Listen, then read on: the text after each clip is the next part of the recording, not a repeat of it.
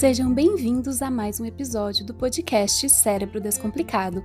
No episódio de hoje, vamos nos aprofundar nos mecanismos de controle da nossa ingestão alimentar, para compreender o que nos faz sentir aquela fominha e o que acontece quando estamos de barriga cheia. Lembram-se da Ana?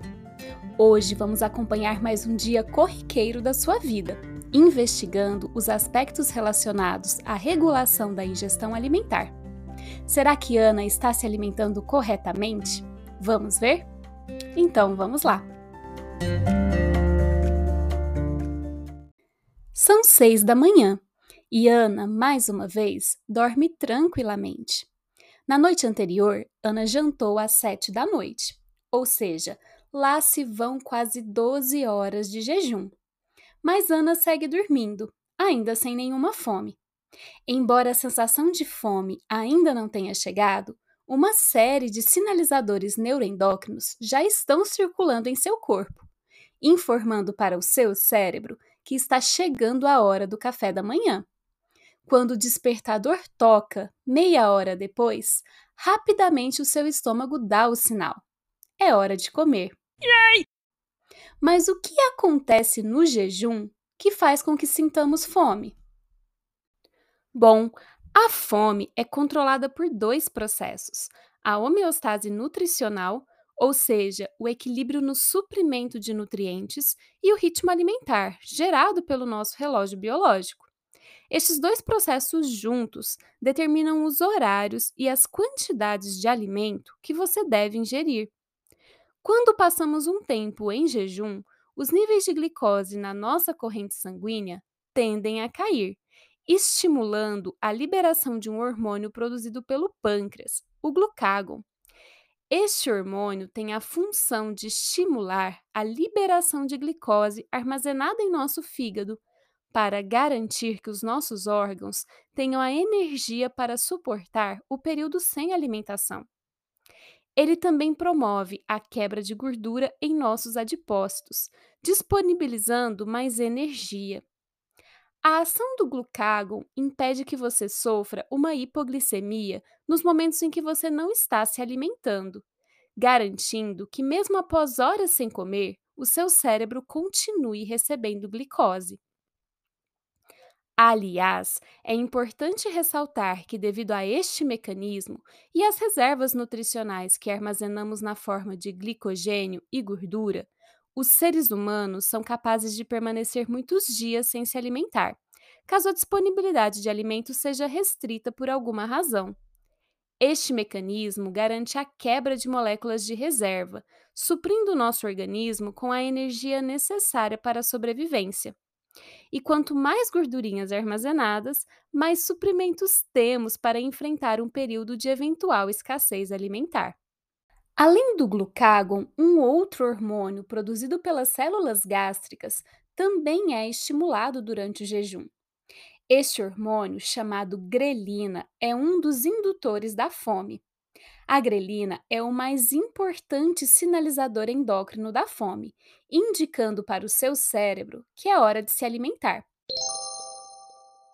Ao ser liberada, a grelina age em um núcleo do hipotálamo chamado núcleo arqueado, estimulando a secreção de neuromoduladores que desencadeiam a sensação de fome, chamados fatores orexinérgicos, incluindo o neuropeptídeo Y e o peptídeo AGUT.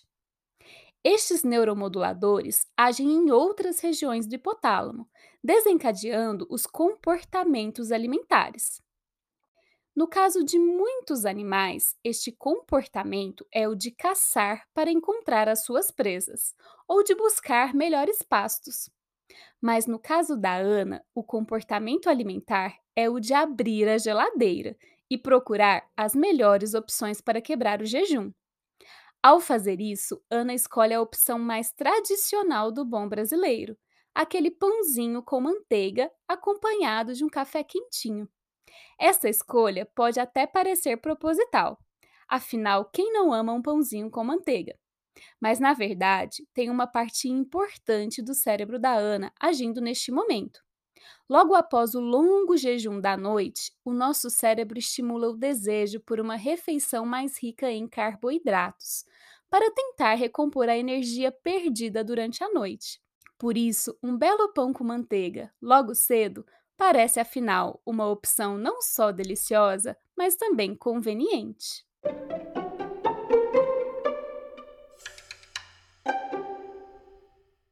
Após o delicioso café da manhã, Ana se sente saciada e pronta para iniciar o seu dia. Esta sensação de saciedade também não é apenas um reflexo do estômago cheio. Vai muito além disso. Quando nos alimentamos, uma série de hormônios são liberados e irão sinalizar ao seu cérebro que é hora de parar de comer. Entre esses hormônios, temos a conhecida insulina, produzida pelo pâncreas. Talvez você já tenha ouvido falar que a insulina é um hormônio importante para permitir que as nossas células sejam capazes de captar glicose e utilizar em seu metabolismo. A partir deste processo, ela mantém os níveis de glicose estáveis. Mas o papel da insulina vai além do controle da glicemia. Juntamente com alguns outros hormônios, a insulina informa ao seu cérebro que você está saciado. Mas então, quem são estes outros hormônios? Bom, temos a leptina, produzida pelas células adiposas, e a coleocistoquinina e o GLP-1, produzidos pelas células intestinais. Juntamente com a insulina, a leptina, a coleocistoquinina e o GLP-1 agem no mesmo núcleo hipotalâmico, o núcleo arqueado, estimulando a produção de neuromoduladores anorexinérgicos, ou seja, inibidores da fome. Dentre estes neuromoduladores, podemos citar a proopiomelanocortina, a famosa PONC, e o transcrito relacionado à cocaína e à anfetamina, a CART, que reduzem a ingestão de alimentos e estimulam o nosso metabolismo basal, elevando o nosso gasto energético e o anabolismo. Assim, percebemos aquela sensação de barriga cheia e a vontade de continuar comendo passa completamente. E será que a sensação de fome acontece apenas porque estamos em jejum ou teria algum outro mecanismo por trás desse processo? Como já falamos anteriormente, além da homeostase de nutrientes, um outro aspecto importante controla nossa ingestão de alimentos: o nosso relógio biológico. Se você prestar atenção, vai notar que a sua fome aparece quase sempre em horários semelhantes, dia após dia. Isso não é coincidência. O seu relógio biológico central, aquele mesmo que regula o nosso sono, também tem um papel importante na ingestão alimentar. Seu núcleo supraquiasmático, que é sincronizado diretamente pela luz solar, se projeta para várias áreas importantes do controle alimentar, como o hipotálamo lateral e ventromedial, que são responsáveis, juntamente com o núcleo arqueado, pela sensação de fome e de saciedade. Antes de nos levantarmos da cama, um pico de cortisol desencadeado pelo núcleo supraquiasmático, que antecede o momento de acordar, funciona como um timer pré-alimentação, que sinaliza para todo o seu corpo que você está entrando na fase ativa do dia e logo precisará se alimentar. Entretanto, embora seja importante para a regulação alimentar, de acordo com a sincronização dos ciclos de dia e noite, o núcleo supraquiasmático não é essencial para o controle dos ciclos alimentares. De fato, ratos que sofreram lesão neste núcleo continuam a exibir um comportamento que chamamos de atividade antecipatória ao alimento, que se trata de um aumento da atividade locomotora logo antes do momento em que o alimento estará disponível. A partir de então, os pesquisadores têm descrito o que chamamos de relógio alimentar, que seria um sistema sincronizado por ciclos de disponibilidade de alimento. Formado por um conjunto de áreas encefálicas que tem relação direta com o controle da ingestão alimentar e que apresenta os seus próprios relógios endógenos. Dentre estas áreas, podemos citar os núcleos hipotalâmicos, como o núcleo arqueado, que é sensível à grelina, à leptina e ao GLP-1, como falamos anteriormente, o núcleo paraventricular, dorsomedial, ventromedial e túbero mamilar, além de núcleos do tronco encefálico, como o núcleo do trato solitário e o núcleo parabraquial. Essas regiões são diretamente sincronizadas com o nosso padrão de ingestão alimentar, podendo ter o seu funcionamento completamente modificado dependendo do momento do dia que você faz as suas refeições. Aí você me pergunta: então as minhas escolhas alimentares podem modular o funcionamento do relógio biológico das minhas células? E a resposta é um grande sim. Nossas escolhas estão diariamente influenciando o funcionamento deste sistema. E más escolhas podem nos levar a problemas complexos e ao desenvolvimento de doenças crônicas como a obesidade e o diabetes. Mas Ana não sabe disso. E hoje, assim como em muitos outros dias cheios de trabalho, ela resolve pular o almoço. Afinal, não há tempo para parar. Será que esta é uma escolha assim tão ruim?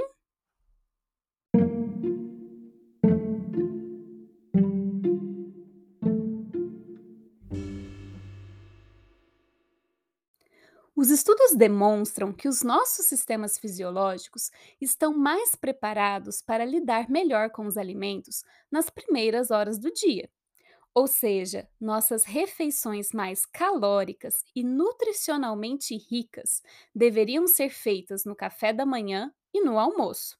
Neste momento, as nossas células são mais sensíveis à insulina, o que permite um melhor aproveitamento da glicose. Quando vamos nos aproximando do entardecer e durante o período noturno, nossas células ficam cada vez menos tolerantes à glicose e a sensibilidade à insulina declina, indicando a necessidade de uma refeição mais leve. De fato, estudos demonstram que se alimentar nos momentos inadequados pode causar sérios prejuízos para nossa saúde. Pular o café da manhã, por exemplo, favorece o ganho de peso e a síntese de gordura em seus adipócitos, além de aumentar o risco de desenvolver obesidade e de diminuir o nosso controle glicêmico. Já o consumo de refeições mais ricas do ponto de vista nutricional no horário do almoço estão relacionadas a um menor risco de ganho de peso. Entretanto, Ana fez a sua escolha. Beliscou alguns biscoitos durante o dia e não fez nenhuma refeição adequada.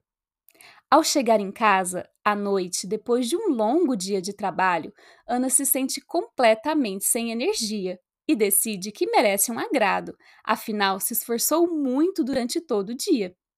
Prepare então aquele lanche suculento e gorduroso, e de sobremesa, um chocolate para fechar a noite.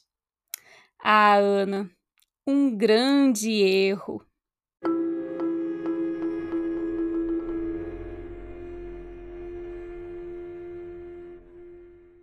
Como já dissemos, nosso corpo não está preparado para lidar com grandes entradas de alimentos após o entardecer. De fato, os estudos sugerem que a nossa última refeição do dia deva ser feita exatamente neste período e deveria ser composta de uma refeição mais leve, rica em proteínas e gorduras saudáveis, para ajudar a suprir as necessidades corporais para o longo período de jejum que virá em seguida. E não um sandubão, né, Ana?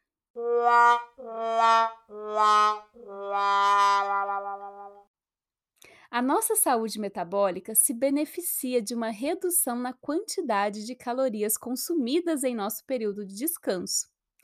Aliás, nada de assaltar a geladeira de madrugada. Este comportamento alimentar talvez seja um dos mais prejudiciais para a nossa saúde.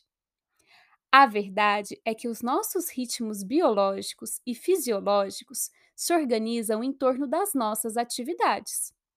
Nós, seres humanos, somos organismos diurnos. Isso significa que nós nos alimentamos, nos locomovemos, trabalhamos, namoramos e compartilhamos histórias durante o dia. Enquanto à noite, nós dormimos para recuperar a energia, reforçar as nossas memórias e dar aquele merecido descanso ao nosso cérebro. Assim, nada mais justo que nossa alimentação seja direcionada para acontecer durante o dia, no momento em que estamos acordados. Portanto, comer durante a noite não é natural e pode, de fato, ser muito prejudicial para a sua saúde. Um exemplo bastante claro destes prejuízos pode ser observado em trabalhadores que precisam permanecer acordados durante a noite. A troca de turnos prejudica não apenas os ciclos de sono, mas também toda a fisiologia corporal. Estudos indicam que trabalhadores noturnos enfrentam maiores riscos de desenvolver obesidade e diabetes tipo 2, além do aumento nos riscos cardiovasculares, por exemplo. Nestes casos, quando a mudança de horário de trabalho não é uma opção, recomenda-se que não se faça refeições durante a noite, na tentativa de minimizar os prejuízos já significativos que esta jornada de trabalho pode causar. Hoje, a escolha de Ana causou uma desincronização nos ritmos da expressão gênica e da produção de proteínas em uma série de regiões de controle alimentar em seu cérebro mas ainda está em tempo de tomar decisões mais sábias. Afinal, amanhã é um novo dia. Se depois de ouvir esse episódio você começou a pensar: eita, acho que estou fazendo tudo errado. Não se preocupe, é sempre tempo de mudar. Comece prestando mais atenção às suas refeições. Tente não pular o café da manhã, mesmo que não seja a sua refeição preferida do dia. O momento do café é importante para recuperar as energias do jejum prolongado da noite. Evite beliscar durante o dia e priorize o seu almoço. É o momento de fazer a sua refeição mais calórica e completa neste momento. Evite fazer refeições pesadas durante a noite e, quando possível, jante mais cedo. E, por fim, Tente manter as suas refeições em horários constantes, dia após dia. Estes pequenos ajustes podem ajudar a sincronizar as células de seu relógio alimentar e dos seus órgãos periféricos, como o fígado, o pâncreas e o tecido adiposo, por exemplo, ajudando a melhorar a sua saúde metabólica. Não podemos esquecer, é claro, que o ato de comer não é apenas um comportamento que visa nutrir o organismo, mas também está na categoria dos comportamentos que chamamos de motivados, que têm o objetivo de manter a homeostase corporal, mas também, quando realizados, causam uma sensação de prazer e bem-estar. Ou seja, não podemos descartar o poder hedônico que os alimentos têm em nossa vida. O prazer em se alimentar é um dos principais norteadores das nossas escolhas alimentares, já que alguns alimentos causam sensações de prazer mais fortes do que outros. No próximo episódio, vamos falar um pouco mais sobre o hedonismo e as sensações de prazer que determinadas ações causam em nós e por que buscamos repetir esses atos várias e várias vezes. Mas é claro, não podemos deixar que as nossas escolhas alimentares se baseiem apenas no prazer momentâneo. Afinal, se assim for, rapidamente estaremos nos entupindo de açúcar e gorduras, que, embora sejam deliciosos, não são as escolhas mais saudáveis, não é?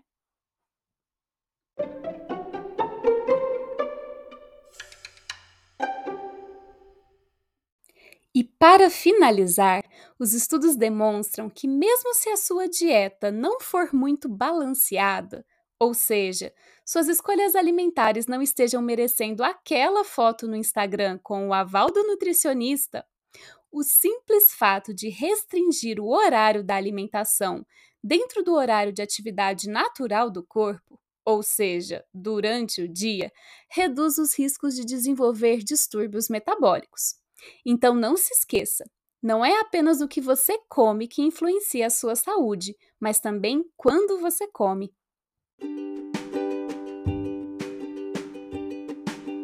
Este foi mais um episódio do podcast Cérebro Descomplicado.